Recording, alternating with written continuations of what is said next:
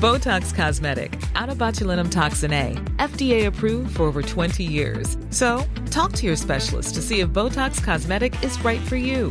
For full prescribing information, including boxed warning, visit BotoxCosmetic.com or call 877-351-0300. Remember to ask for Botox Cosmetic by name.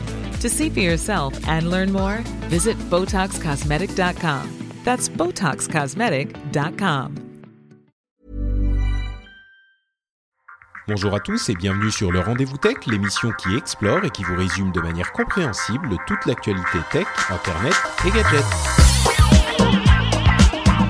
Bonjour à tous et bienvenue sur le Rendez-vous Tech, l'émission où on vous résume toute l'actu tech, internet et gadgets. Toutes les semaines, on se réunit entre amis, dans la bonne humeur, pour vous parler de tout ce qui s'est passé d'important dans l'industrie merveilleuse et si importante de la tech.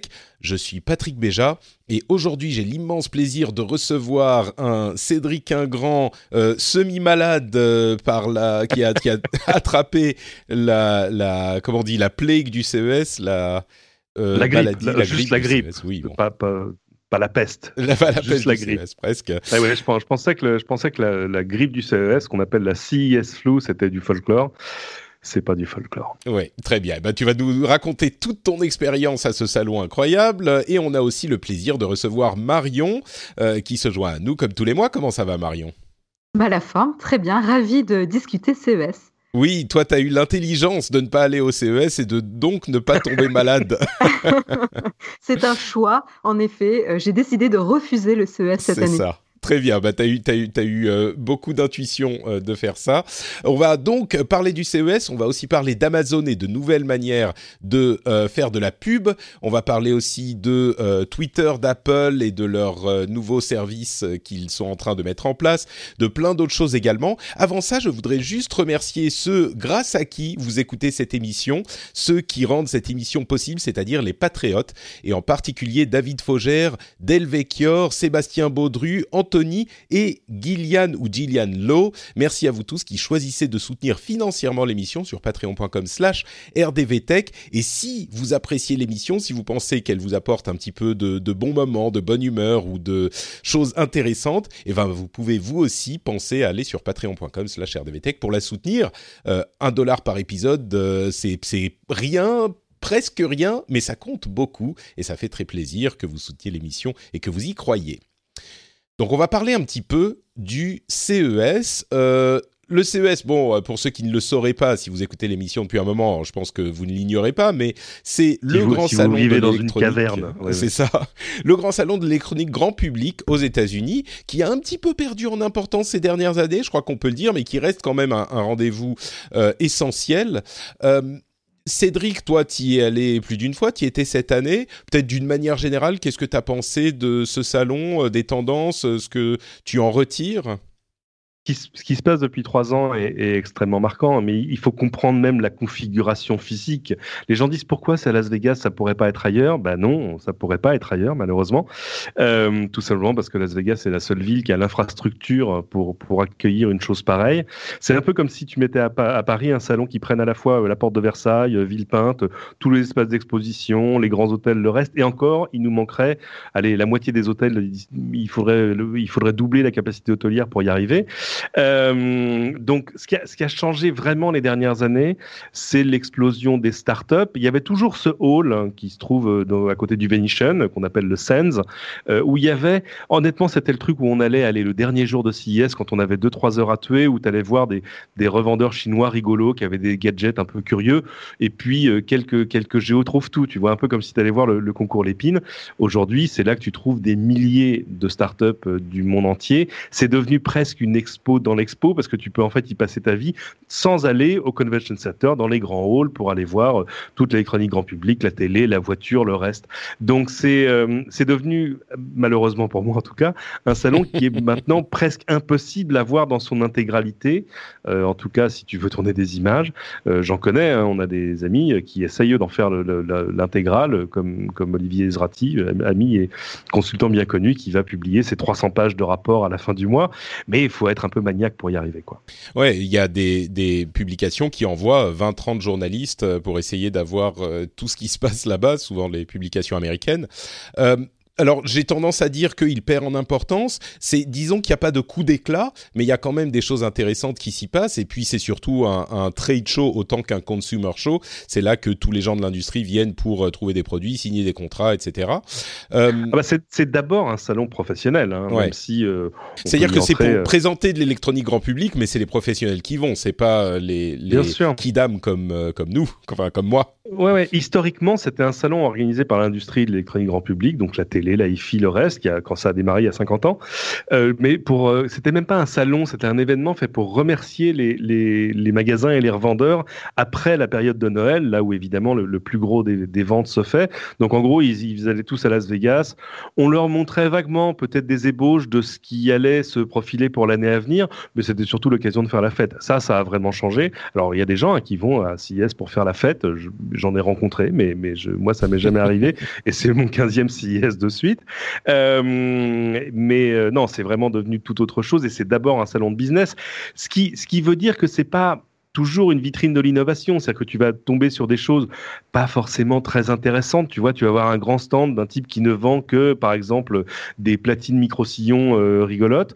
Bon, c'est pas mal, mais en même temps, il a, il a toute vocation à être là parce que c'est un truc qui se vend. Euh, donc c'est un salon où, tout ce qui se vend s'expose, en fait. Mais évidemment, avec quand même aussi euh, un rôle, un rôle de vitrine sur, sur l'avenir, comme on l'a vu sur la télé, sur la mobilité et sur tout le reste. Ouais, j'ai tendance à le décrire de manière un petit peu, euh, j'irais jusqu'à dire chiante c'est il y a quand même des choses hyper intéressantes qui s'y passent. Il y a des choses euh, saugrenues euh, qui font les gros titres souvent euh, parce que ça amuse, ça fait rire. Il y a évidemment des trucs comme les, les, toilettes connectées à, à, à l'assistant d'Amazon qui ont fait qu'on a vu mhm. un petit peu partout, dont on se demande encore un petit peu à quoi ça sert, mais bon, pourquoi pas Si, ça peut ça peut pallier un handicap.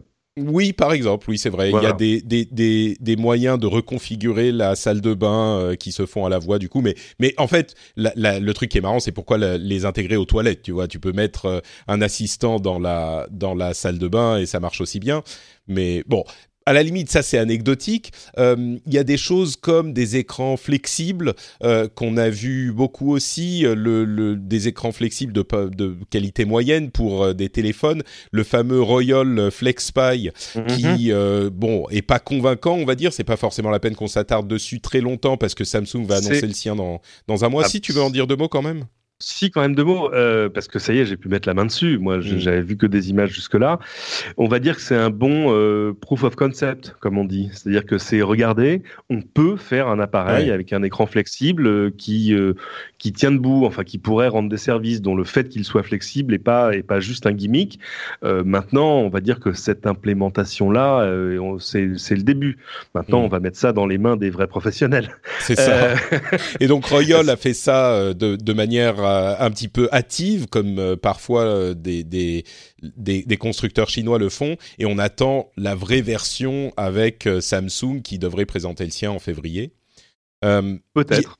Peut-être, enfin c'est ce qu'on, enfin c'est plus que peut-être, je dirais. On, semble avoir. Ah non non non, c'est vraiment juste peut-être. Ah oui, d'accord. Bon, ah, bah, oui. Moi j'y crois un, peu. Il y a un événement le 20 février. C'est ça. Et, et c'est pas là qu'on va le voir. Ah, d'accord. Bon, bah, euh, tu Jusqu'à es... plus en pas formé, hein. je peux me tromper, mhm. mais ça en prend pas le chemin. D'accord. Bon, euh, en tout cas, ce qui est sûr, c'est que le 20 février, on va voir le Galaxy S10. Euh, il est possible qu'il ne veuille pas éclipser le S10 avec d'autres appareils. Ça, c'est par exemple, parce que ça, le S10, c'est quand même le truc qu'ils vont vendre cette année. C'est sûr. Euh, bon, donc ça, ça sera euh, pour le mois de février. On a vu aussi euh, beaucoup d'assistants connectés, d'intelligence artificielle, qui, qui, pour le coup s'intègrent à plein de produits. Ça, on pourra en parler aussi. Mais vous savez quoi? Moi, j'ai envie de parler d'un produit un petit peu inattendu, euh, qui a été un petit peu la star des, à la fois des gros titres, mais en même temps, là, je pense qu'il y a une certaine légitimité. Et c'est un produit dont je suis pas certain qu'on puisse dire que c'est un produit vraiment euh, tech au sens classique, au sens électronique. D'ailleurs, on peut pas dire que c'est un produit tech au sens électronique. Plutôt au sens biotech. Ouais. ouais voilà, c'est une tendance que prend euh, la, la, la, technologie, une tendance claire, euh, la biotechnologie.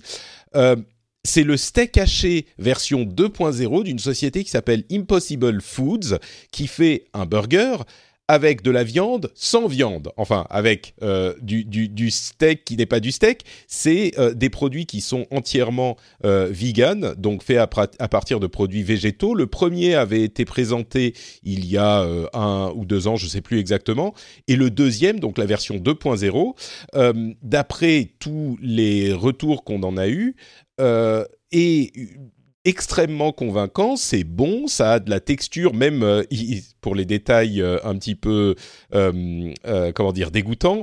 Il y a même une, ils ont réussi à recréer le sang de la viande qui est cuite mmh. comme il faut. Mmh. non mais on, on, rigole, mais c'est important. Il, il faut Et... dire qu'on enregistre cette émission à l'heure du déjeuner, donc tout à coup ça. forcément tout ça donne très faim. mais Et... ils ont même fait une version steak tartare en fait incroyable. Euh... Une consoeur a testé, moi j'ai pas testé, et qui dit c'était assez convaincant dans l'ensemble. Mais ça, ça fait rigoler parce que la réaction première c'est oh là là mais un steak sans, sans viande mais qu'est-ce que vous allez nous inventer? C'est pour les les hippies vegan euh, machin euh, ah, c'est quand super. même non, hyper non, important quoi. Mm. Et bien sûr le, le, le, le, bilan carbone de la viande est un truc absolument dégueulasse euh, et, et, le problème c'est que on n'a pas encore trouvé d'alternative si tu veux. Euh, on essaye depuis longtemps hein, tu vois tous les steaks de soja etc mais faut, faut avoir quand même un esprit militant pour se taper un steak de soja en disant bah ouais c'est c'est comme un steak. euh, ça, donc, peut, ça euh... peut être bon, mais effectivement si on cherche à remplacer euh, voilà. la viande pour des gens qui sont pas euh, des, des vegans convaincus mais qui se disent bah, pourquoi pas si vous me proposez un truc qui est aussi bien euh, et qui est pas de la viande, à la limite, je pourrais me laisser tenter. Euh, je suis sûr qu'il y a plein de gens qui, qui diraient à ah, moi la viande sans viande jamais de la vie, mais il y, a une question d'empreinte carbone, il y a une question de souffrance des animaux. Enfin, il y a plein de, de ah, problèmes a, que ça pourrait bien résoudre. Sûr. Il faut, il faut une fois dans sa vie prendre l'autoroute entre Los Angeles et San Francisco, la I-5 qui va du nord vers le sud, et euh, pas la route côtière, hein, juste l'autoroute qui traverse autour de, au, tra au, tra au travers du, désert de Californie. Et là, vous passez euh, au, travers d'espèces de, de, de giga fermes. Euh, vous pouvez pas les rater hein, parce que 10 km à l'avance, ça commence à sentir très mauvais et euh, c'est atroce. C'est et, là, ça fait réfléchir quand même sur. bon, faut dire qu'on est au pays de la viande. Hein. Tu vas, tu vas à Las Vegas, tu te promènes dans la rue. Partir de 10h15 du matin, ça sent déjà le steak grillé partout. euh, et tu vas, tu vas acheter un blouson en cuir et il coûte rien. Et tu dis, mais c'est bizarre, il coûte si peu cher. Bah ouais, on consomme tellement de viande, on sait pas quoi faire du cuir. Euh, donc non, non, c'est, c'est pas un gimmick ce truc, le, le, le steak, le, le, vrai faux steak d'Impossible Foods. Euh, c'est quelque chose qui a un véritable avenir et qui a, il y a un potentiel économique absolument massif. Parce que imagine, je sais pas, qu'une chaîne de burgers l'intègre demain, même avec un surcoût, bah ouais, euh, je pense mmh. qu'on irait. Si c'est en option, euh, quoi. Tu te dis euh, à ça. côté de la. Mmh. Ouais. Bah, ça va commencer comme ça, mais comme tu le dis, Cédric, il y a un vrai enjeu commercial pour le steak haché de tous les jours, quoi. C'est quand même pas de la de la viande de grande grande qualité et euh, ça sera pas fait pour remplacer le steak de, de restaurant, quoi. Non, ça remplacera pas le, le T-bone ou, ou, la grosse côte de bœuf, mais, mais encore que visiblement mais... ils sont en train de s'attaquer au steak euh, pas haché, qui est sans doute wow. plus difficile à, à, créer, mais ils sont en train de s'attaquer ah bah oui. à ça. Mais disons que déjà le, le, le, steak de burger, Marion, toi, c'est un truc qui te euh, que tu verrais. Euh, enfin, j'ai du mal à imaginer qu'on puisse ne pas le voir euh, au moins être intéressant, mais toi, tu serais prête à Soyons un petit peu extrêmes. Est-ce que tu serais prête à ne plus manger de steak haché de viande si celui-là euh, était convenable? Ah oui, complètement. Autant dire que moi, je suis pas quand même une grande mangeuse de viande rouge spécifiquement. Euh, alors, le steak saignant, il est, euh, enfin, tu pourras pas m'en faire manger déjà. euh, donc, euh, donc moi, je suis complètement prête à, à switcher. Euh, c'est, j'aurai aucun problème à, euh, à remplacer. Alors après, ça sera compliqué pour le magret. Tu vois, j'avoue que mon petit magret de temps mmh. en temps, genre aux fêtes et tout. Voilà, mais ça reste très exceptionnel. Je veux dire, euh, en effet, je vais prendre de la viande quand je vais au restaurant parce que j'en profite pour avoir un, de temps en temps un bon, une, be une, belle pièce de viande. Mais par contre, au quotidien, en fait, je m'aperçois que je ne mange jamais, plus jamais de viande rouge en fait, et très peu de viande blanche. Et, et c'est coup... amusant d'ailleurs qu'ils soient attaqués à la viande rouge, mais ça c'est très américain, alors qu'ils auraient pu commencer par des choses plus simples. Tu vois, si tu arrivais à, à, imagine, à faire des impossible nuggets de poulet, je pense que c'est beaucoup plus simple que, que de la viande rouge. Trouver des trucs qui vont te recréer le goût vague et la texture du poulet à l'aide d'un peu d'aromates, etc. Euh, à mon avis, ça doit pas être si compliqué que ça de, de faire du, du, du hashtag vegan chicken. Ouais, peut-être. Et là, c'est sûr que c'est, bah, c'est presque un, enfin, c'est un proof of concept, euh, comme on le disait pour le téléphone pliable, mais c'est plus que ça, parce que là, c'est un truc qui est euh, créé, qui existe, que la plupart des gens, enfin, moi, tout ce que j'ai entendu comme retour, c'est que, bah ouais, c'est, franchement pas mauvais. C'est peut-être pas le meilleur euh, steak. Enfin, encore, steak haché, effectivement, c'est pas un steak euh, comme on peut l'imaginer dans un contexte de gourmet. Euh, donc, c'est pas, mais admettons, c'est peut-être pas le meilleur steak haché que vous ayez mangé de votre vie, mais c'est euh, une avancée énorme. Et oui, comme on l'a dit depuis le début, c'est quelque chose qui a un vrai enjeu. On entre dans le domaine de, euh, de, de, de, la biotech plus que de la tech euh, stricto sensu.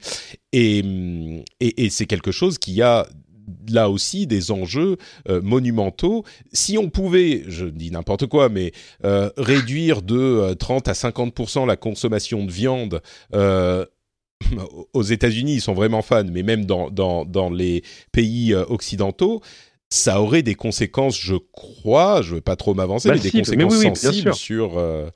Surtout sur l'environnement. Euh, On, on, est, on rentre même pas dans la question de la souffrance animale, hein, Mm. mais, mais juste euh, sur, sur euh, l'empreinte carbone d'un steak, c'est un truc absolument terrifiant.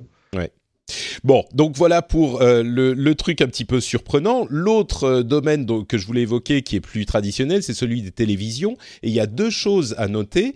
Euh, c'est le téléviseur enroulable euh, de LG qui avait été présenté l'année dernière, euh, a été représenté de manière peut-être un petit peu moins ambitieuse au niveau technique, mais euh, en tout cas de manière un petit peu plus... euh, concrète puisqu'il devrait être mis en vente. C'est cette année, je crois, euh, si je ne Oui, m'abuse. Il coûte Courant- très courant cher.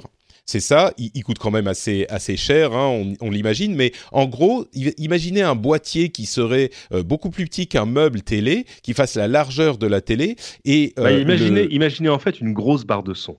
c'est ça, une, une, bon une, barre de son peu- assez Un peu massive. boxy, quoi. Voilà, C'est ça. massif. Et le la télévision vient s'enrouler, euh, descendre dans la boîte et s'enrouler à l'intérieur de manière à ce que la télévision disparaisse. Euh, L'autre, qui est pas tout à fait la même chose, c'est une technologie qui s'appelle micro LED, qui a l'avantage, euh, alors c'est de la technologie LED qui est traditionnellement qui a besoin d'être rétroéclairée avec des, des grandes barres euh, lumineuses qui épaississent la télévision par rapport à télé- aux télévisions OLED qui elles n'ont pas besoin de ce rétroéclairage et donc qui peuvent être très très très fines. C'est d'ailleurs la technologie utilisée par la, la télévision enroulable. Mais donc la télévision micro LED euh, a un système où les LED peuvent être euh, éclairés individuellement et donc on n'a pas ce euh, halo lumineux qui vient euh, éclairer un petit peu les noirs et endommager le, le, con- le- le contraste. Et donc Et elles surtout, peuvent être surtout, tu fais quelque chose de beaucoup plus fin parce que tu n'as ça. pas besoin de cette couche de LED ou autre chose, de CCFL, de, de rétroéclairage à l'arrière. Donc c'est beaucoup plus fin que le LED classique. euh, et il y a une autre, un autre aspect qui est intéressant, c'est que les bords sont tellement fins qu'on peut euh, les utiliser comme des dalles qu'on va assembler selon son, son, son, ses, ses envies, ses besoins. Bon, la plupart des gens l'utiliseront pour un format télé classique, mais ça peut aussi être utilisé euh, pour plein de choses différentes. Et c'est presque des dalles portables qu'on va poser et qui vont se coordonner pour afficher une image. Ah, donc mais c'est ça, des ça- télé- ça c'est génial. Elles sont portables. Moi j'en ai eu une en main. Euh, on dirait un carré de, c'est quoi, douzaine, quinzaine de centimètres de côté. Mm. Euh, et de fait, tu pourras l'assembler comme bon te semble. Ce qui est rigolo, c'est que du coup, tu vas pouvoir dire, bon, alors là, ça coûte combien? Bon, je, je vais me faire une télé 65 pouces. Et dans trois ans, tu dis, ah, j'ai touché un peu de sous, peut-être que ça va devenir une 85 pouces. C'est pas mal, effectivement. Bon, faut voir si les formats s'adaptent. Marion, tu voulais Mais- ajouter quelque chose? Oui, voilà, même, même au-delà de- d'adapter la taille, euh, ça va ouvrir de nouveaux usages. Quoi. On a- on- là, on parle de télé, mais en fait, ça peut être des écrans euh, qui vont être utilisés ailleurs dans, dans le logement. Quoi. Oui, pourquoi pas, effectivement, j'y avais pas vraiment pensé, mais, euh, mais c'est vrai que ça peut... Et, et si elles sont vraiment portables, j'imagine qu'il faut quand même les brancher euh, sur le, le- Oui, oui, oui, bien courant, évidemment. C'est pas magique encore. C'est hé- hélas, mais euh, mais oui, ça peut ça peut être utile dans ce contexte aussi, et puis pour des utilisations professionnelles également. Mais mais voilà, c'est les deux technologies télé que j'ai notées. Téléviseur Alors, il- pourquoi pas, mais C'est pas pourquoi pas. hein, il faut l'avoir vu cette démo. Euh, c'était énorme. Moi, je, l'ai tourné euh, pour un, sujet passé sur TF1 et, euh, c'est incroyable. La démo était géniale. Ils avaient déjà un truc qui sortait d'un meuble l'année dernière qu'on avait vu à l'IFA aussi. C'était moins spectaculaire parce que tout à coup, ça sortait d'un meuble. Mais là, ça sort de cette barre de son qui est évidemment beaucoup moins haute que l'écran proprement dit. Et du coup, tu vois l'écran qui sort doucement. Et c'est pas juste comme si on étirait un peu un écran de projection, euh, bon, euh, vaguement plat, mais qui se gondole un peu sur les côtés. Non, non, non. Là, c'est, t'as vraiment l'impression que c'est un écran, une télé qui sort du truc. Et du coup, t'as l'impression que, pour, pour expliquer aux gens, t'as l'impression que c'est un tour de magie, quoi, que la télé est entière euh, et, et, et, solide, et tu as l'impression que tu la sors alors que sous la barre de truc, il y a rien et elle continue à sortir. la, la, barre, elle fait 20 cm de haut. Mm. Et, et la meilleure analogie que j'ai trouvée, c'est tu sais, la première fois que tu as vu Mary Poppins, c'est que tu vois Mary Poppins qui sort un lampadaire de son sac à main. Bah, mm-hmm. C'est exactement la même chose. et du coup, tu voyais les gens qui regardaient la démo sur le stand et qui essayaient de regarder derrière la barre de son pour voir s'il y avait un truc. Tu vois ce que je veux dire mais, mais qu'est-ce que et qui demandaient mais ça vient. Enfin, c'était c'était saisissant. Et, euh, c'est assez génial parce que ça fait quand même quoi depuis, on va dire, les écrans plasma qu'on n'a pas réinventé le, le form factor de la télé. Donc c'est quand mm. même un truc qui, a, qui va avoir un, impact, même si évidemment au début ça va être euh, très cher, tout ça. Bon, mm. euh, mais parce que ça résout en plus un vrai problème, ce qui est pas pas toujours le cas à CIS qu'on te montre des trucs qui résolvent des vrais problèmes? mais les écrans sont de plus en plus grands. Or, quand tu rentres chez toi, tout à coup, tu as cette espèce de grand rectangle noir de 80 pouces qui te bouffe les trois quarts de ton, du, mur du salon. Personne n'a vraiment envie de ça. Donc, on avait vu des débuts de solutions comme, euh, comme The Wall chez Samsung et puis comme Frame, cette télé qui, quand tu qui pas, à un, tableau, cadre. Mm vraiment plate, qui s'intégrait vraiment dans l'intérieur, etc. Très bien. Euh, là, c'est l'autre solution, c'est-à-dire que c'est une barre de son qui va faire de la musique euh, tout bien, mais qui va devenir un téléviseur. Ils ont même imaginé des usages un petit peu hybrides où le où l'écran sort un peu de la base, euh, juste pour t'afficher des infos, tu vois, des infos ambiantes sur ton agenda, la météo, le reste. C'est c'est vraiment vraiment bien pensé. Je pense que c'est quelque chose qui va aller assez loin en termes d'usage. Et évidemment, ça permet à LG de dérouler plein de trucs sur le LED, qui est quand même l'une de ses grandes spécialités. Bon, ça, ça, me donne envie du coup. J'étais moyennement convaincu. Là, tout à coup, euh, ça donne un petit peu plus envie. Euh, D'autres choses à noter du CES euh, Marion, je sais pas si tu as oh vu des trucs qui t'ont... Ah, bon, Cédric a l'air de vouloir... Il y était, donc... mais je sais pas, Marion, s'il y a des choses qui t'ont marqué, ou alors on laisse Cédric nous régaler de ses, euh, bah écoute, euh, normalement j'ai toujours quelque chose qui, qui attire mon attention, mais en fait j'étais, je l'ai trouvé assez faible euh, cette année.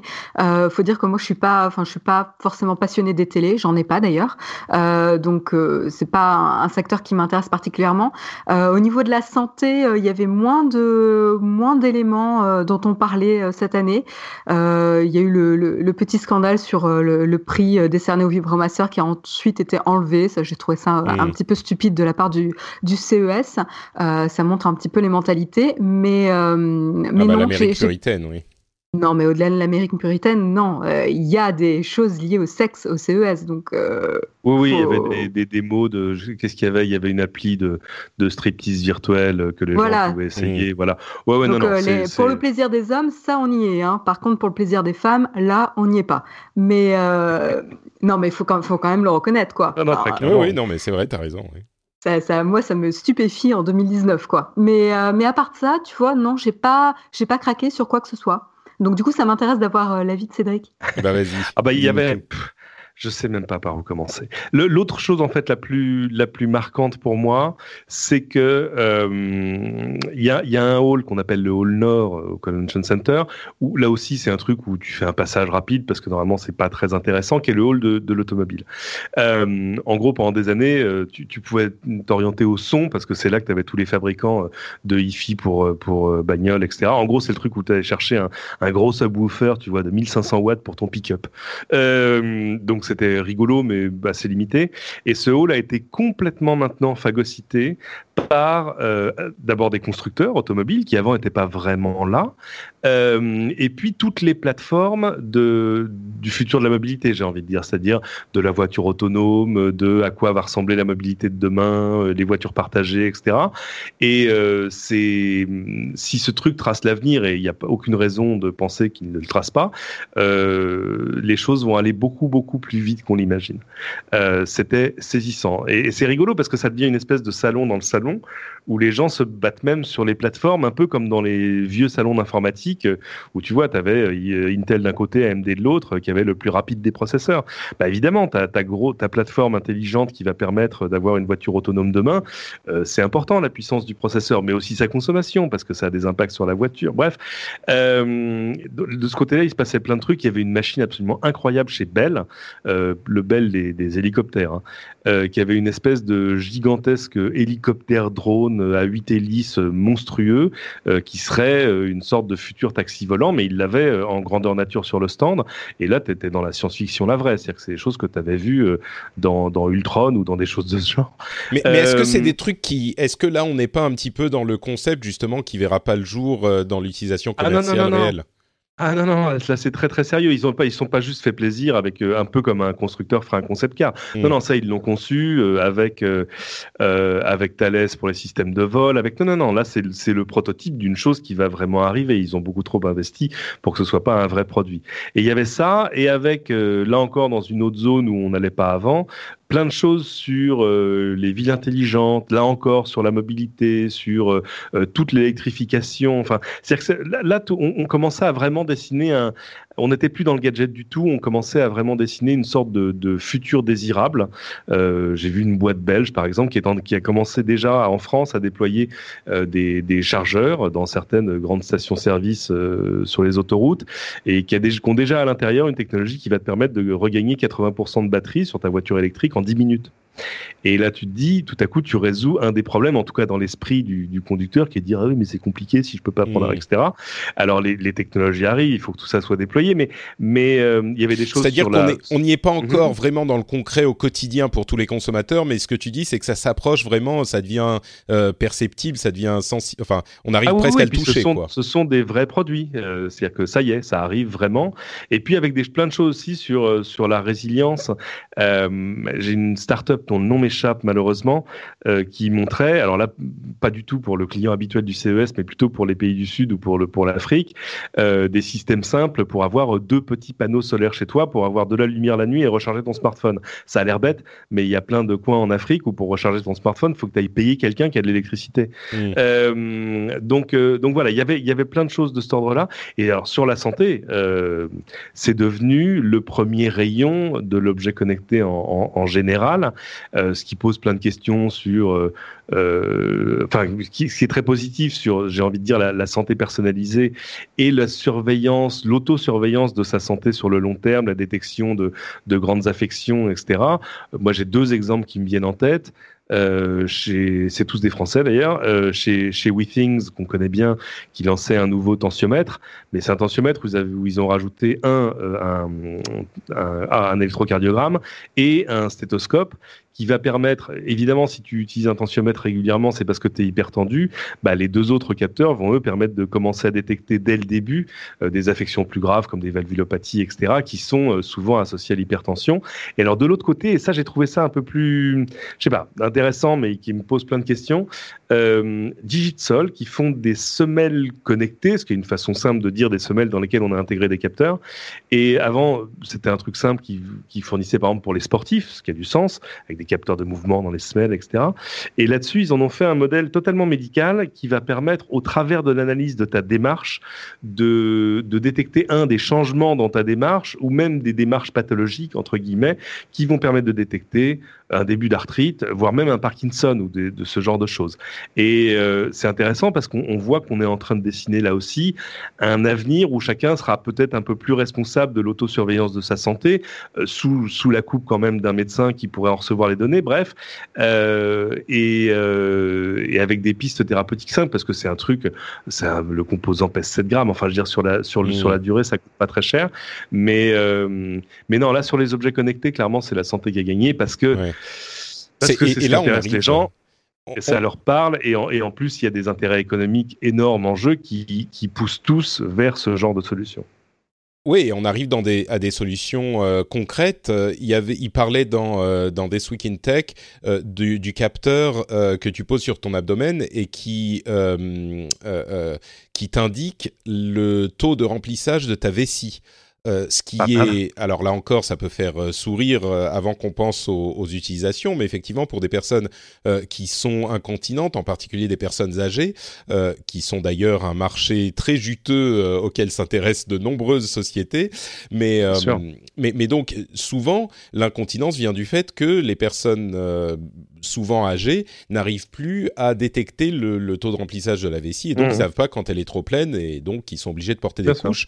Là, effectivement, tu as un capteur que tu poses sur ton sur ton abdomen et qui t'indique, euh, bah forcément comme pour tout sur ton app, euh, sur ton smartphone, genre alerte, votre vessie est remplie à 70%, il serait peut-être temps de commencer à aller faire pipi, à penser d'aller faire pipi. Et effectivement, ce genre de choses, c'est des applications concrètes qui commencent à arriver. De, de, c'est de la biotech en fait euh, même si c'est encore assez électronique. Donc, Très intéressant. Ça, pose, sur la santé, ça pose toujours plein de questions parce que euh, il y avait une des choses qui était présentée qui était un, un petit appareil d'échographie à brancher directement sur son smartphone. Il y a déjà eu plusieurs tentatives en ce sens. Euh, bon, il coûte quand même 2000 dollars, donc c'est pas euh, c'est pas un truc que tu vas acheter, c'est pas un achat d'impulsion. Mais et on dit bah oui, ça permettrait de surveiller des maladies cardiaques. Alors c'est vrai que ça permettrait de faire de la télémédecine de manière assez simple, mais évidemment l'un des exemples qu'il montrait, c'était une future maman en train de regarder l'intérieur de son ventre pour regarder son bébé euh, toute la sainte journée. Et là, tu tombes dans un truc qui commence à ressembler à un début de fausse bonne idée, euh, parce qu'évidemment, j'imagine le pauvre gynécologue obstétricien qui suit Madame sur le long cours et qui va recevoir quatre appels par semaine en disant je comprends pas, je vois plus ça. Et pourquoi est-ce que parce que le problème c'est que c'est pas parce que tu as un appareil d'échographie dans la main que tu deviens obstétricien ou, mmh. radiologue. Euh, c'est-à-dire que c'est quand même ou radiologue. Oui, oui, oui, au, sens, bien sûr, au, sens unisexe du, terme. Oui, oui, non, mais je comprends, oui, bien sûr. Euh, mais euh, c'est pas parce que tout à coup tu as l'appareil en main que tu deviens, que tu as l'expertise du praticien. Et, et, et, tout à coup, c'est vrai qu'on te donne des outils qui vont produire plein de données que tu n'as pas forcément l'expertise pour analyser. Mais c'est vrai qu'il y a des applications qui vont avec et qui elles vont te donner un avertissement euh, pour te dire hm, là, ce serait pas mal que j'envoie ces données à votre médecin pour qu'il vous donne un avis. Ouais, ouais. Bah c'est une tendance effectivement euh, qu'on note depuis plusieurs années et là ça commence à se concrétiser. Donc euh. bon, petit tour intéressant du CES. Il y aurait sans doute beaucoup d'autres choses à dire, euh, mais je crois qu'on a on a fait le tour des choses qui étaient vraiment marquantes. il y avait plein de choses vraiment plus ordinateurs centrés, des des Lenovo qui fait une sorte de surface de Microsoft un petit peu moins cher. Il y a des des écrans hyper larges, genre 49 pouces, incurvés qui fait deux écrans l'un à côté de l'autre. Ah oui, les, moniteurs. Oui, pardon, des moniteurs, excuse-moi. pour. Euh, je l'ai vu, il est, il est sublimissime. Ouais, Ça, ça, me donne un petit peu envie tout à coup. ça donne envie quand tu fais du montage. Ça aussi, oui. Et tu peux même brancher deux ordinateurs différents sur le même écran, un de chaque côté. C'est euh, l'une des motivations de l'innovation à CIS, c'est because why not. C'est un petit peu ça, ouais. Bon, parlons un petit peu d'Amazon. Tiens, euh, il y a une collection d'informations, euh, mais il y en a deux en particulier qui m'ont marqué là encore. La première, c'est euh, un nouveau type de publicité qu'Amazon a imaginé, qui est à la fois génial par son inventivité et inquiétant par euh, bah, son inventivité aussi finalement.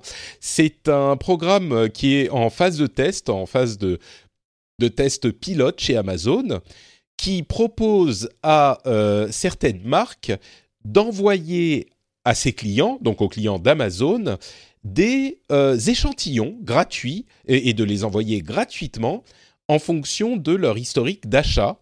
Euh, pour, euh, c'est-à-dire qu'ils déterminent en fonction de l'historique d'achat des produits euh, qui pourraient les intéresser. Ils proposent à cette, certaines marques donc de payer Amazon pour envoyer ces produits, ces échantillons gratuitement aux clients qui pourraient être intéressés. Alors je l'ai présenté comme de la pub dès le début, donc euh, évidemment on pense au, fait que c'est de la pub, mais en tant que consommateur, on reçoit un truc gratuit de, je sais pas, euh, n'importe quelle marque, Unilever, euh, Dieu sait qui, et on reçoit un truc gratuit dans sa boîte aux lettres, envoyé par Amazon, on se dit ah bah tiens j'ai reçu un petit cadeau gratuitement, on pense pas forcément que c'est de la pub.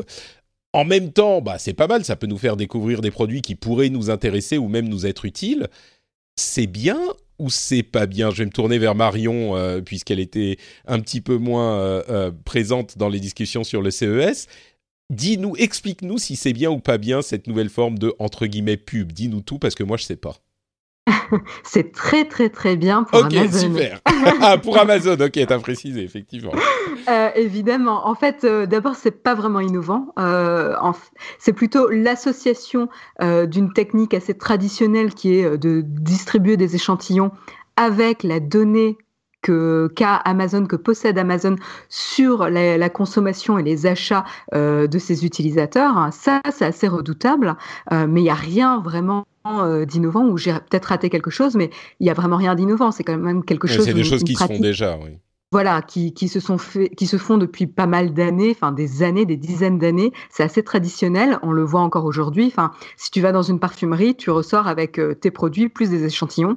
Toujours. là, il les envoie. Euh, Bah, mais, la, euh, la différence peut-être, c'est euh, cet aspect, bah, encore une fois, ce qui fait tourner le monde aujourd'hui, cet aspect data et données privées, dont Amazon a une quantité absolument monumentale sur ses utilisateurs.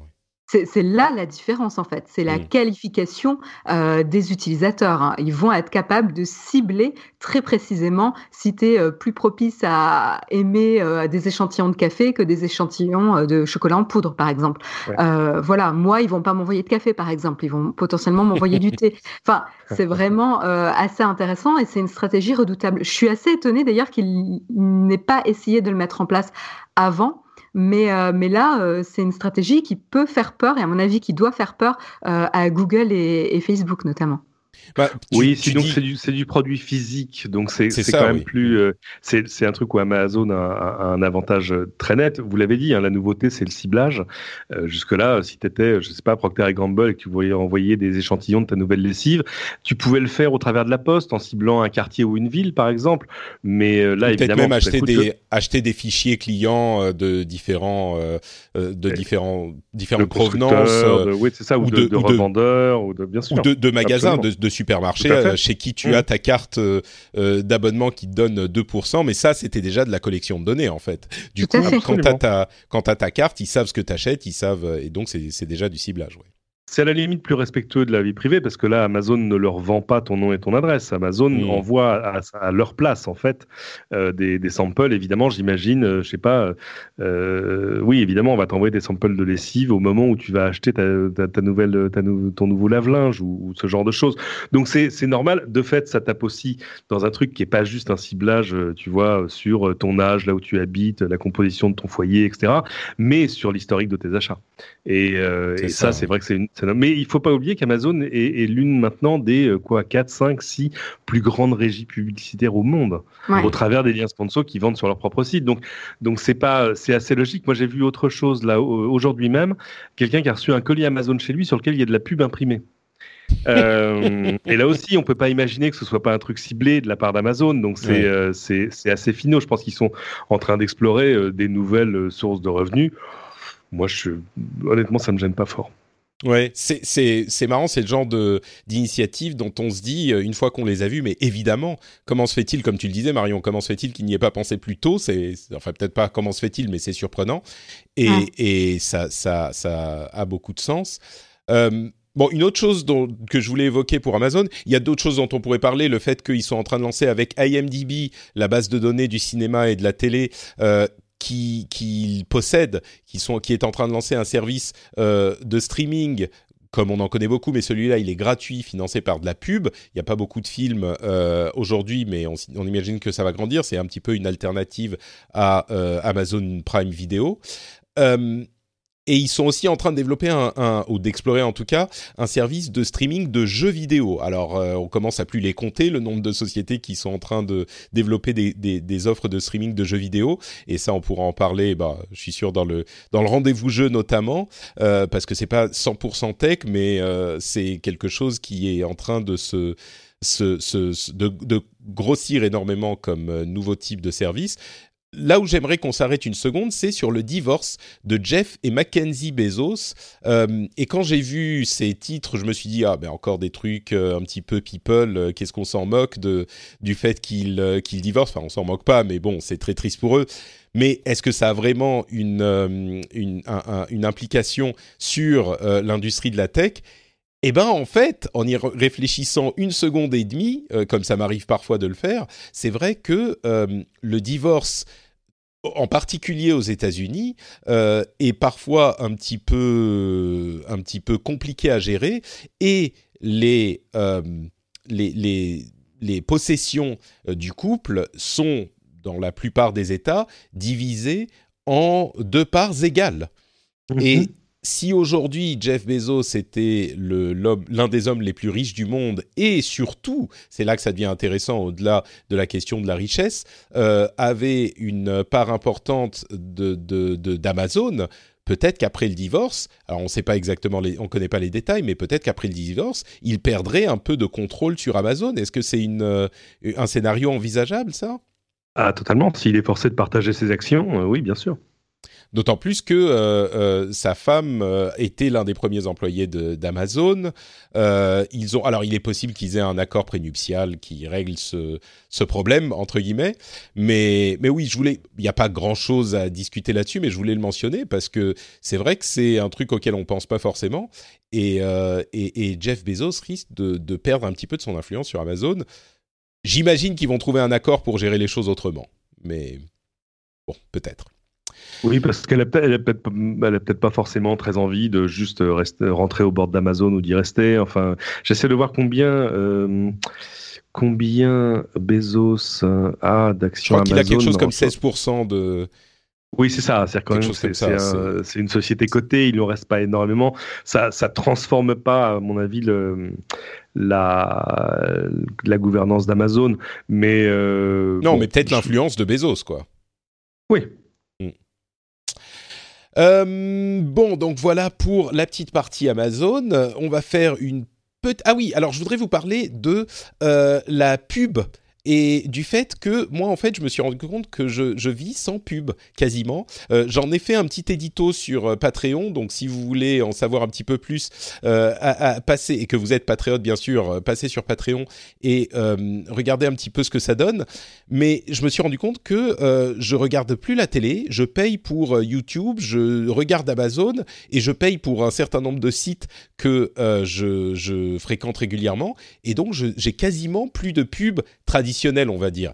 Et je, je développe l'idée dans, dans mon édito, mais surtout, ce qui est intéressant, c'est qu'on en a parlé un petit peu avec les, les patriotes, et on s'est rendu compte qu'il y avait plein de gens qui regardaient de moins en moins la télé, voire plus du tout la télé, et qui s'en portaient euh, très bien. J'imagine que ça te fait verser une petite larme, ça, euh, Cédric, puisque tu, tu travailles à la télé. Mais, Je euh, pense. mais mais c'est marrant de se rendre compte que euh, quand on, organise sa vie d'une certaine manière, en fait, la pub qui est pourtant omniprésente euh, et dont on parle tout le temps dans cette émission, eh, eh ben, on- n'y est plus énormément confronté. Alors, il y a les bannières, il y a les échantillons gratuits qu'on reçoit d'Amazon ou les pubs imprimées sur les paquets. Euh, il y a évidemment des, formes de ciblage et de pub. Mais moi, je m'étais pas rendu compte à quel point la pub est absente de mon quotidien. C'était, je crois, en lançant une page YouTube sans être logué, et donc j'avais pas mon abonnement euh, YouTube Premium qui était activé, et donc j'avais une pub et j'ai été horrifié, quoi. Genre, mais qu'est-ce que c'est que ce truc? Euh, Bref, on en parle dans l'édito euh, sur Patreon, et ce qui me donne l'occasion de vous rappeler que cette émission fonctionne grâce au soutien des patriotes, et que sans eux, bah, l'émission n'existerait sans doute plus aujourd'hui. Peut-être, je pense, en tout cas pas sous cette forme. Et donc, si vous l'appréciez, si ce dont on a parlé vous a surpris, vous a intéressé, eh ben pensez-y, devenez euh, patriote, euh, passez sur patreon.com/slash rdvtech. Le lien est dans les notes de l'émission et vous pouvez soutenir l'émission vous aussi. Ça fait euh, plaisir. Je peux vous assurer que non seulement vous serez vous serez heureux de soutenir l'émission, mais d'après mes sources bien informées, ça rend en plus de ça beaucoup plus beau. Alors c'est des témoignages anecdotiques, mais euh, moi je leur fais confiance, donc euh, vraiment aucune raison de se priver. D'où ça vient ça? Écoute, tu sais, parfois tu te lances dans des, dans des phrases euh, quand tu es en train de parler, comme ça, en- dans, dans l'émission, tu sais pas très bien où elles vont te mener, et ben là c'est là qu'elle m'a mené, et je trouve que finalement le résultat est plutôt pas mal. Euh, tiens, quelques news et rumeurs avant de, de conclure l'émission. Euh, Twitter est en train d'implémenter différents changements dont on a les détails euh, chez de, de, de, quelques testeurs pour rendre euh, l'utilisation de Twitter plus conversationnelle et plus euh, facile à suivre selon leurs termes ou leurs envies. est-ce que vous pensez qu'on a besoin de changer un petit peu Twitter pour le, le rendre plus conversationnel ou est-ce que ça va juste ajouter au, au, bordel ambiant et aux engueulades? Je, je, je, pose la question, je sais pas, à Marion, toi je sais que tu es sur Twitter, bon remarque Cédric aussi, mais... Bah, euh, je pense que euh, moi, j'en ai pas particulièrement besoin, ou je ne sais pas que j'en ai besoin, mais Twitter, lui, a besoin de changer. Euh, ils ont... non, mais ils ont des vrais problèmes d'engagement. Ils ont des vrais problèmes d'engagement et de, et de croissance euh, d'utilisateurs. Donc, euh, donc voilà, ils ont un problème à résoudre. Ils peuvent pas rester dans, dans l'état actuel.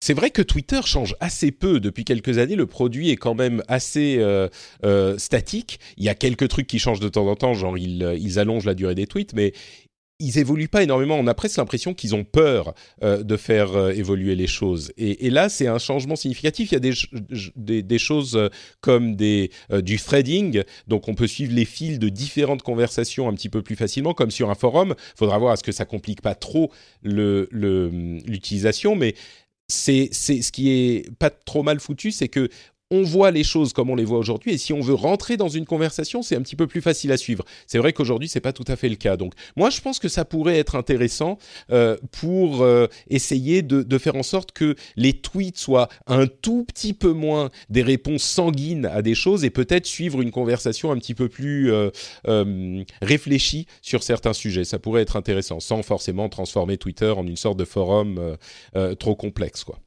Mais ce qui est intéressant, c'est qu'ils observent justement l'usage des, des, utilisateurs. Euh, notamment, ils expliquaient là dans l'article que euh, les personnes qui sont par exemple au CES vont changer euh, leur leur leur, leur statut, nom oui. sur voilà, sur Twitter pour montrer qu'ils sont ES. Et donc, du coup, ils ont ajouté la fonctionnalité de statut pour montrer euh, aux personnes justement euh, pour pouvoir répondre à ce besoin-là. Donc, c'est intéressant. Ils sont vraiment à l'écoute des utilisateurs. Oui, comme ils l'ont toujours été d'ailleurs, ils ont toujours euh, implémenté ouais. des fonctionnalités qui avaient été inventées par leurs utilisateurs. C'est vrai que là, on voit souvent les noms euh, des personnes qui sont modifiés pour être, euh, je sais pas, par exemple Patrick CES ou Cédric CES au lieu de juste Cédric. Et là, il y a mm -hmm. la, la, le, le, statut qui viendrait, qui est un truc qui a été inventé il y a très longtemps euh, pour d'autres euh, usages, mais qui viendrait complémenter là. C'est ça exactement. Euh, mais c'était aussi euh, sur Facebook, euh, il y avait le statut à l'époque. Bref, Vidéolan euh, arrive à 3 milliards de téléchargements, est arrivé à 3 milliards de téléchargements. Vidéolan, c'est un logiciel open source qui est un lecteur de vidéos euh, qui est très utilisé euh, dans le monde, comme l'indique le nombre de téléchargements. Là où c'est encore plus intéressant, c'est que comme on en parlait la semaine dernière, euh, Apple est en train d'ajouter, ou en tout cas de, tisser des partenariats avec de nombreux industriels pour ajouter AirPlay, donc sa fonction de streaming vidéo à euh, des télévisions, on en parlait la semaine dernière, et Videolan va aussi euh, implémenter AirPlay, AirPlay 2, y compris sur Android, ce qui fait que AirPlay de euh, Apple va arriver sur Android, ce qui nous remet. Alors d'une part, Videolan, c'est un super logiciel que je vous recommande, open source, super bien. Mais Apple est, vraiment en train d'indiquer cette orientation vers les services dont l'un des services serait le service télé dont on dont on entend parler depuis longtemps, le service de, streaming de vidéos dont on entend parler depuis longtemps, et qui s'ouvrirait un petit peu plus que simplement au matériel Apple, euh, c'est ou en tout cas qui pourrait aller du matériel Apple à d'autres euh, matériels. Et, Tim Cook a d'ailleurs parlé à, à l'animateur de Mad Money, une émission américaine. Euh, en indiquant que d'une part ils, ont, ils vont lancer de nouveaux services au pluriel en 2019 et euh, disant que le secteur médical était un secteur très important pour eux et qu'il allait espérait vraiment le marquer au cours des années à venir. Mais mettons le secteur médical de côté, on en reparlera certainement euh, à, à, un moment. Euh, c'est sûr que beaucoup de gens indiquent que euh, Apple, pour euh, continuer à, être aussi importante qu'aujourd'hui, va devoir euh, beaucoup plus miser sur les services, et tout ce qu'on voit semble indiquer que c'est le cas. Je sais pas s'il y a énormément de choses à commenter là-dessus, mais bon, AirPlay. Si, un petit juste peu un partout, truc, c'est- un truc sur Vidéoland parce que c'est amusant. Ils avaient un stand à CIS, euh, ce, qui, ce qui leur a permis de, de dire à plein de Français, bah, bah ouais, on est français. Euh, les gens, tu vois, des gens qui utilisent VLC depuis toujours, n'ont aucune idée du fait que c'était français. Et en plus, ils ont bien synchronisé leur truc parce qu'ils sont arrivés du coup à fêter en direct sur le stand le 3 milliardième téléchargement. Ça, Euh, c'était excellent quand même. hein. C'était absolument excellent. Euh, ils ont fait un très joli affichage avec plein de tablettes de trucs. C'était du bricolage, mais tout ça était dans le génie. Enfin, c'est VLC, quoi. Euh, moi, j'ai discuté avec eux. C'est extraordinaire. C'est qu'en fait, c'est une association, mais qui gagne de l'argent. Et on va dire, bah comment? Mais au travers des donations des entreprises qui l'utilisent. Et, et là, tu retrouves euh, la fine fleur de, de tout le monde. Ça va de l'entreprise qui m'emploie, à TF1, où nous, on a VLC dans un coin en marque blanche qui permet de regarder sur son PC euh, toute la télé, la télé interne et le reste. Mais il m'expliquait que SpaceX, par exemple, les utilise pour toutes les retransmissions internes de ce qui se passe, euh, de- des transmissions d'images à partir des fusées, etc. Pourquoi? Bah Parce que c'est open source, parce que les codecs sont vachement bien faits, euh, parce que c'est un outil simple que n'importe qui peut à peu près maîtriser. Euh, donc c'est quand même une espèce de couteau suisse de la vidéo absolument génial que tout le monde utilise. Euh, c'est une vraie belle réussite française absolument magnifique. Mais écoute, je, je suis heureux que tu aies pris le temps de préciser la chose. Je vais te. Et quant au, et quant au nouveau service d'Apple, bah, on, verra, mais, mais euh, enfin tout ça, est, tout ça est- on, était, on, a toujours l'impression d'être en droit de- d'en attendre plus d'Apple, et, et là c'est un peu décevant. Écoute, euh, ils ont visiblement euh, produit le prochain film de Sofia Coppola avec Bill Murray, et rien que ça, tu vois, euh, pour moi, c'est ça vaut absolument euh, tout- tous les déboires d'Apple qui l'ont poussé à se diriger vers le vers les services. Euh, étant un, un méga fan de Lost in Translation, euh, je me dis que ce film-là, qui s'appelle On the Rocks, euh, chez Apple, va évidemment me pousser à m'abonner. Ah, depuis, depuis le temps qu'on entend parler de leur, euh, de leur service de vidéo, euh, ils font vraiment monter les, les attentes quand même, hein, les, Ah bah, c'est les espoirs. C'est sûr, bah, c'est un service de plus, mais c'est le service d'Apple, donc il va forcément falloir qu'il y ait une certaine. euh, Je, je sais pas comment ils vont l'approcher d'ailleurs, parce que l'offre premium ça caractérise Apple et l'offre premium dans un service euh, de streaming vidéo, tu peux pas faire que des films d'auteur poète poète quoi. Euh, sinon personne va s'abonner. Donc je sais pas. C'est ils, ils- ils sont pas en train de produire une série basée sur euh, euh, Foundation d'Asimov aussi, je crois. Si, Euh, si, donc Non, mais après, ils, sont, ils ont aussi produit des, des euh, reality shows. Donc, euh, euh, je pense pas Oui, du tout que leur positionnement, ça va, être, euh, déjà. ça va être des choses indé, d'auteurs, etc. D'ailleurs, on le voit sur euh, leur euh, plateforme de musique. Ils n'ont pas du tout un positionnement euh, très, très spécifique en termes de, de contenu. hmm. Donc, euh, à voir, je, je pense pas. Je pense qu'ils vont plutôt cibler la famille. Et le fait que AirPlay 2, euh, par exemple, euh, arrive sur des téléviseurs Samsung, ça montre aussi qu'ils veulent toucher un public quand même bien plus large. Oui. Bon, t'as raison. Merci de me ramener sur terre, Marion. Euh, et et c'est, c'est, c'est, j'étais peut-être un, un petit peu en train de me faire des, des films. Euh, je crois que tu, tu, est-ce que tu dois nous quitter, Marion, ou t'as encore quelques minutes? Euh, J'ai encore euh, cinq minutes. Bon, ok, tu nous dis hein, quand tu dois partir. Euh, je voulais juste mentionner le fait que France Télévisions a annoncé en, grande, peut-être pas en grande pompe, mais en tout cas ils ont fait un, un communiqué très solennel indiquant avoir euh, passé un accord pour empêcher Netflix de récupérer les séries françaises qu'ils produisaient. Alors ça a été un petit peu dramatisé, mais c'est vrai que 10%, je crois que c'est la troisième saison, s'est retrouvé sur Netflix, genre euh, deux semaines après la fin de la diffusion euh, sur France Télévisions. Ce qui évidemment euh, a fait que France Télévisions l'avait été un petit peu mal. Euh, Ah, et mais J'étais très contente. Bah oui, nous qui sommes, qui, moi Ouais, qui n'ai pas la aussi, télé, ravi, oui. voilà, bien sûr.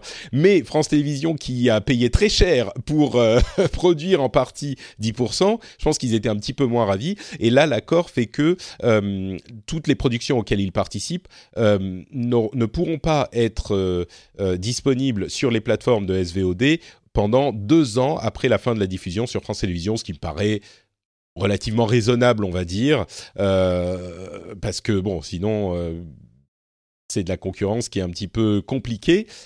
Mais c'est pas. Attends, attends, moi. Je, enfin, euh, je suis pas tout à fait d'accord. Alors oui, c'est d'abord c'est un truc purement contractuel. C'est-à-dire c'est le producteur de la série qui qui le vend en première fenêtre sur l'un et puis en deuxième fenêtre sur l'autre, etc. Donc donc j'ai pas les détails du tout de, de, de ce que France Télé a, a, annoncé. Mais en gros, ça veut dire qu'à chaque négociation de contrat, il va falloir que ils vont demander au producteur de s'engager sur le fait qu'il mettra pas sa série sur Netflix derrière. Alors évidemment, mais moi bah, je, non mais c'est exactement ça. Ils ont trouvé un accord pour dire faire, je, vous mettez le roleplay de la je peux te faire le roleplay de la négociation, c'est très c'est pas compliqué, je suis le producteur et je vais dire bah ouais mais vous êtes bien gentil, mais Netflix il m'aurait donné tant, donc vous me donnez tant. C'est tout. Hein. Bah non, tu peux dire. Et eh ben, eh ben moi je te réponds. Moi je te réponds. Bah oui, mais ils sont gentils Netflix. Votre produit il est déjà fini. Euh, ils vous donnent tant. Moi je vous paye 26% de votre production. Euh, si vous le mettez mhm. sur Netflix le lendemain de la fin de la diffusion, bah moi ça me va pas du tout. Donc euh, les 26% vous allez les trouver ailleurs. Tu vois, c'est. Oui, mais, oui, mais n'oublie pas une chose, n'oublie pas une chose. À la télé, quand il se passe rien, on met pas la mire. Il faut bien qu'ils alimentent leur grille aussi, et si possible avec des gens qui avec des choses qui ont du talent. Et 10% est un super exemple. Donc, euh, donc si tu veux, c'est euh, dire décréter, dire euh, c'est fini, ça se passera plus comme ça. Oui, bien sûr, mais c'est juste qu'il va falloir payer négocier les, les, contrats. Non, mais c'est clair. Et moi, je, je dis pas c'était injuste. C'est juste que le contrat était un petit peu mal foutu, je pense. Mais pourquoi? Je Mais parce que tu peux pas, tu peux pas. mais ils l'ont pas acheté. il faut comprendre ce que c'est que l'économie du, contenu. Non, ils l'ont pas acheté. ça ne leur appartient pas. Tu vois je comprends très bien. Simplement. Idem sur le cinéma. Non, mais simplement, si, bah justement, il y a une question de fenêtrage, même aux États-Unis. Euh, euh, ton, ton, ton, film, il sort en, en Blu-ray. Chez nous, le fenêtrage est beaucoup trop. Euh, euh la, chronologie, des, médias. Voilà, la chronologie des, des, médias est, est, beaucoup trop stricte. Ça, ça je pense qu'on sera d'accord. Et, et, ne me, on va pas me faire dire que j'apprécie ce type de chronologie. Mais aux, aux États-Unis, le film, il arrive en Blu-ray trois mois après la sortie en film. Euh, la, sortie en salle. Il sort pas la semaine d'après. Si ça sortait la semaine d'après, personne s'emmènerait à aller en salle. Et ben là, c'est un petit peu pareil. Évidemment qu'à un moment, il va se retrouver sur Netflix, mais le lendemain ou la semaine d'après de la diffusion euh, sur la télé, si ça devient une habitude, bah tu vas plus t'emmerder à allumer ta télé au moment où euh, ça va passer. Tu vas attendre le lendemain et voilà, c'est simplement ça. C'est en ça que je dis c'est surtout des contrats qui ont été signés à, un moment où ils voyaient pas l'importance du truc. C'est ça. Et exactement, exactement on, tombe d'accord, très bien. Voilà. Euh, quoi d'autre? D'ailleurs, Netflix a 4 millions d'abonnés en France. Euh, ils augmentent leur prix aux US à des tarifs qui commencent à devenir un petit peu élevés quand même. Hein. Je crois que c'est 16 dollars pour le plus. Passe de 11 à 13 dollars et 16 dollars pour le plus cher? Ouais, c'est ça, 16 dollars pour le plus cher. Ils ont déjà monté les prix un petit peu en France. Euh, c'est, ça commence à devenir un petit peu. Bon, on en reparlera sans doute à un moment. Bah oui, mais il faut les financer les productions. Hein. Oui, là je crois que c'est faut financer les, les, les, bénéfices plus que les productions. Je pense qu'ils font de l'argent euh, chez Netflix. Euh, euh, plus qu'ils injectent en production de contenus originaux, je pense qu'ils sont en galère. Hein. Ouais. Hmm, peut-être. C'est bah, vrai qu'ils viennent, ils viennent, ils voient arriver la concurrence, quoi.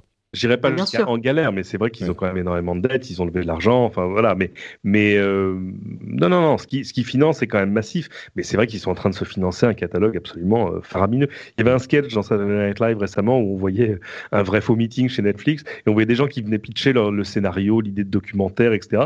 Et les types les arrêtaient au bout de trois mots, de trois mots en disant c'est bon, j'achète. Oui, parce qu'en fait, c'est l'histoire d'une fille avec ouais, c'est bon, je prends. Et, et alors là, c'est une série sur ouais, super. voilà. Et c'est vrai qu'on a l'impression qu'ils achètent un peu tout. Ouais. Euh, mais euh, il y, y, a un petit côté course aux armements, donc de fait, ils sont là dans une période de, de pur investissement. Mais c'est drôle parce que on, entend beaucoup, on a entendu ces derniers, euh, ces derniers jours, euh, on a entendu que Marion devait nous quitter malheureusement ces derniers jours euh, pour, pour cet épisode au bout d'une heure. Et là, évidemment, l'ensemble des auditeurs pousse un, un soupir déçu, oh. tu vois. mais merci, bon, merci. On, a, on, a, quand même, on a quand même eu droit à ta présence pendant une heure, donc on est quand même content. tu, donc tu dois, tu dois filer, tu seras de retour dans un mois. Tu peux nous, nous, nous rappeler où on peut te retrouver, puis nous on continue notre conversation sur Netflix parce que j'ai des choses hyper intéressante à dire juste après. Mais euh, Aisea Design sur Twitter et quoi d'autre? Tout à fait. Et sur euh, la chaîne YouTube Naotech, comme d'habitude. Parfait, parfait. On aura les liens dans les notes de l'émission, évidemment. Merci beaucoup, Marion. On te retrouve dans, dans un mois. Bye bye. Ciao. Donc, ce que je voulais dire sur Netflix, c'est que euh, c'est marrant parce que depuis quelques semaines, euh, on entend beaucoup de gens dire ah Netflix a tué la télévision, les, services, les offres euh, françaises. Ils ont et bon, moi j'ai beaucoup, je suis pas tout à fait d'accord avec cette vision. il y a beaucoup de gens qui disent ah ils ont le monopole, beaucoup de gens de la télé évidemment. Mais au-delà euh, de la, justesse ou pas de cette analyse, moi ce que je trouve hyper intéressant, c'est que nous, on regarde Netflix et on se dit, ah bah c'est ça le modèle qui, qui gagne. Et Netflix, ils regardent euh, leur industrie et ils regardent l'industrie, non pas aujourd'hui, mais dans 3 ans, 5 ans, peut-être même 10 ans, et ils voient l'arrivée des Disney, des, euh, enfin de tous les autres énormes acteurs euh, de, de, de, des médias et du cinéma et de la télé, et ils les voient arriver avec des offres concurrentes. Donc ils se disent pas, ok, c'est bon, on est le roi du monde maintenant. Euh, comme voit un petit peu l'industrie en France et dit ah bah regardez Netflix et les rois du monde ils sont tellement dominants qu'ils nous étouffent encore une fois je suis pas tout à fait d'accord avec cette vision mais Netflix regarde euh, à, à 5-10 ans et c'est pour ça qu'ils emmagasinent tellement de contenu parce qu'ils savent qu'ils vont plus rien avoir de chez Disney, ils vont plus rien avoir de chez personne Bien et sûr. donc ils ont besoin de devenir. Euh, je sais plus quel était la l'équivalent. Euh, il y avait quelqu'un qui disait on a besoin de devenir Google avant que Google ne devienne nous et c'était un truc genre je plus Tesla ou je sais plus qui. Netflix uh -huh. a besoin de devenir Disney avant que Disney ne devienne Netflix. Euh, et, et c'est une vision qui est complètement différente. Ouais, bien sûr. Euh, mais ils savent parce qu'évidemment eux ils sont pas ils sont pas nés comme des comme des producteurs de contenu, mais en même temps du coup ça leur évite d'avoir le défaut du producteur de contenu qui pense d'abord au précaré qu'il a déjà. C'est ça. Euh, ce qui est toujours un frein à l'innovation, ce qui est normal. Euh, donc après est-ce que à la fin de la foire, mais là il faut décider quand est-ce que la foire s'arrête. À la fin de la foire, est-ce que c'est qu'on gagnait? Je sais pas mais, euh, mais jusque-là, ils s'en sortent pas mal. Faut, même s'il faut, faut refaire l'historique de Netflix, hein, tout n'a pas été euh, si rose tout le temps. Ça, ils ont ah quand même eu une, une, vie compliquée au début. Hein. Euh, bon, quelques petites news rapides pour terminer. Euh, Lime, les, les, les trottinettes euh, électriques, a dû interrompre son service en Suisse parce que visiblement, pour une raison inconnue, les trottinettes s'arrêtaient en plein trajet et, ah, et donc, c'est oui, c'est on en rigole, mais ça peut être hyper dangereux. T'imagines ta trottinette s'arrête, genre elle, elle freine direct et tu te retrouves valdingué euh, au, au, au, milieu de la route, au milieu du passage. Euh, c'est pas drôle du tout, mais bon, visiblement c'était un problème. Enfin, on savait pas exactement de quoi il s'agit, mais euh, c'est c'est si nos amis suisses utilisaient Lime, bah et maintenant vous pouvez plus parce qu'il y a eu ce problème en Suisse spécifiquement. C'est bizarre. Est-ce que c'était un hack? De, de, de hmm. d'acteurs malveillants qui voulaient donner une mauvaise réputation à Lime. Hmm.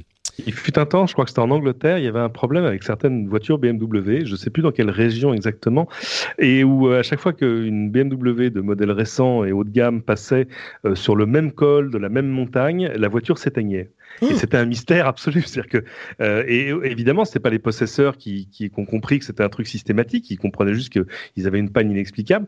C'est le dépanneur du coin qui, quand même, au bout de la cinquième, a dit mais il y, y a, un problème. C'est quoi toutes ces BM série 16, 6, 7 ou 8, je me souviens plus, euh, qui s'arrêtent et que je suis forcé de dépanner? Enfin, et en fait, il s'est aperçu que c'était, il y avait non loin de là une station d'observation de la NSA euh, qui devait communiquer avec autre chose par un truc qui devait être un faisceau. Et euh, alors évidemment, ils sont allés taper à la porte en disant Excusez-moi, mais quelle fréquence vous avez? On leur a dit euh, pas, euh, Sortez d'ici, monsieur. Donc c'est genre Non, non, nous n'avons rien à vous dire. Mais voilà, enfin, tu sais, tous les bugs sont possibles. Hein. C'est oui. le, le, brouillard électromagnétique, c'est une réalité. Bon bah maintenant vous savez que les raisons pour lesquelles la raison pour laquelle Lime, les trottinettes Lime s'arrêtent en Suisse, c'est qu'il y a des bureaux de la NSA qui communiquent. Non, pas nécessairement. Mais... Non, mais si, on a bien ça compris, Cédric. C'est pas, pas, ce que je voulais dire.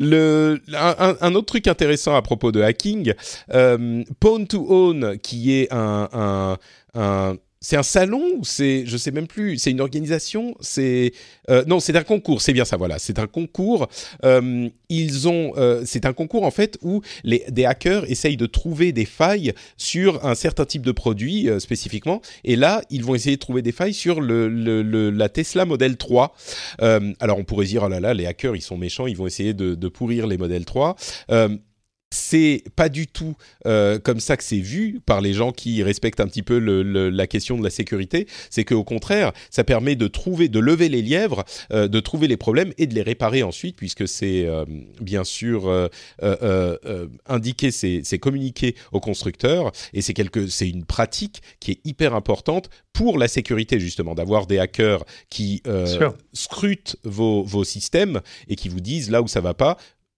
souvent vous les récompensez financièrement euh, parce que sinon ils vont donner les, ces informations à des acteurs un petit peu moins bienveillants, on va dire. Oui, parce qu'en plus il faut voir ce que tu arrives à faire à distance à une Tesla. Enfin, je veux dire avec les outils euh, livrés avec, j'ai envie de dire. Euh, il y, y, a une fonction, il y a deux fonctions merveilleuses. Il y en a une qui te permet de faire sortir la voiture de son point de stationnement toute seule sans que tu rentres à l'intérieur euh, et même de la faire rouler, bon, au pas, hein, vraiment très très très très lentement euh, et voire même de, de te suivre, hein, ce qui est toujours un truc rigolo. Il y a des, il y a des vidéos très drôles sur Internet. Euh, donc oui, c'est oui, ça, ça pose des questions. Elle en est où d'ailleurs la tienne?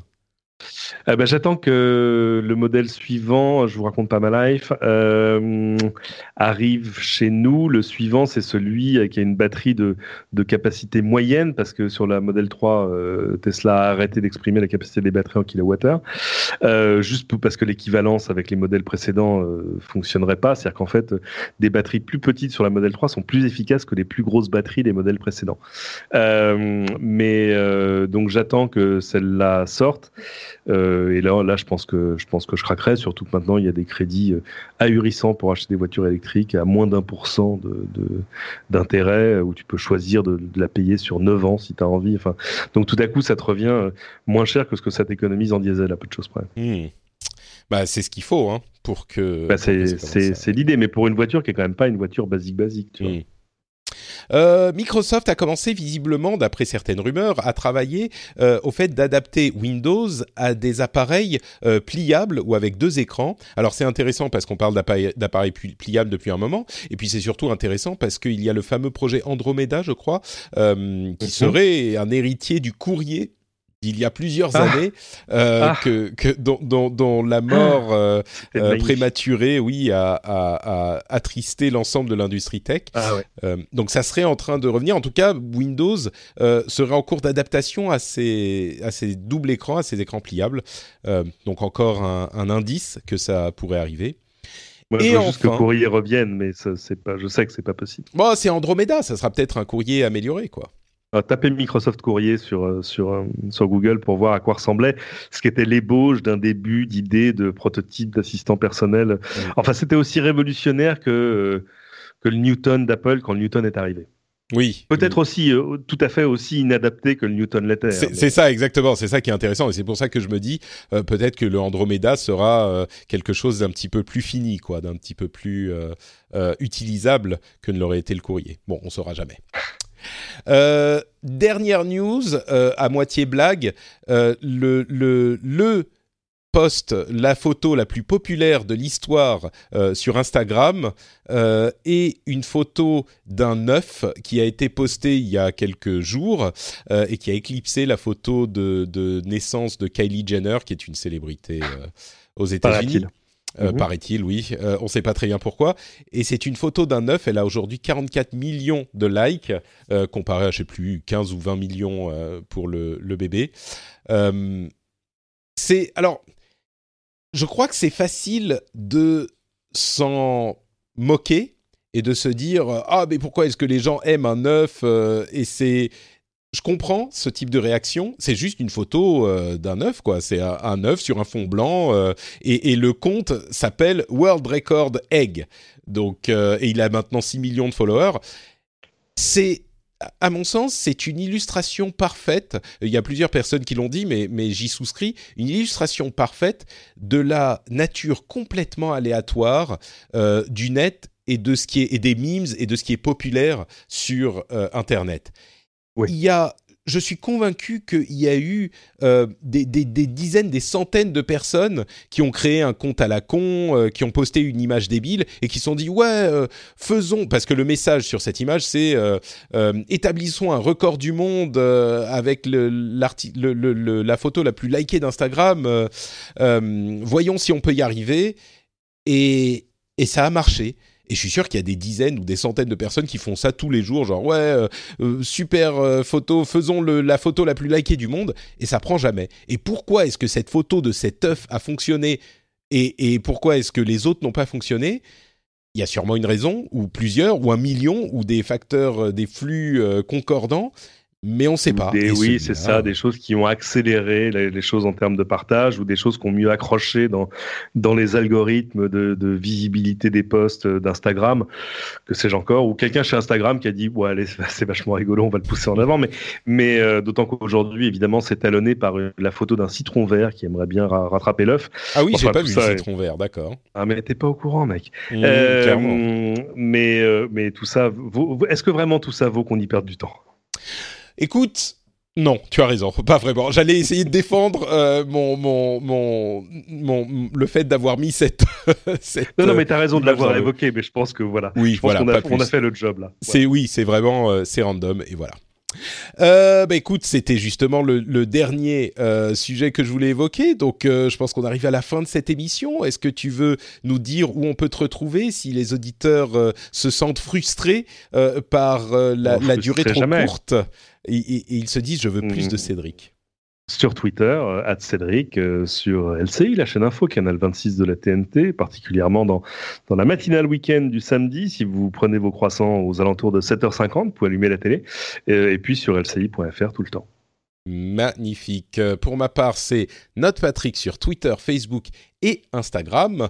Euh, vous pouvez également retrouver cette émission sur frenchspin.com et vous pouvez euh, nous soutenir en allant sur iTunes par exemple et en laissant un commentaire comme l'a fait Cinegero qui a aussi laissé un commentaire sur le rendez-vous jeu, c'est très gentil de sa part. Et il nous dit indispensable, responsable IT, je le conseille à tous mes collaborateurs ainsi qu'aux collègues non IT, euh, non IT afin de se tenir informés des dernières technologies, tendances et news de la tech, je le recommande chaudement. À l'époque dans laquelle nous vivons tout le monde est confronté aux technologies sa, dans sa vie quotidienne et le rendez-vous tech est un excellent moyen de connaître et appréhender le monde tech dans lequel on vit sans se prendre la tête. Merci beaucoup à Cinegero qui a laissé ce commentaire sur iTunes en Belgique. C'est l'un des moyens avec lequel vous pouvez nous aider et nous soutenir.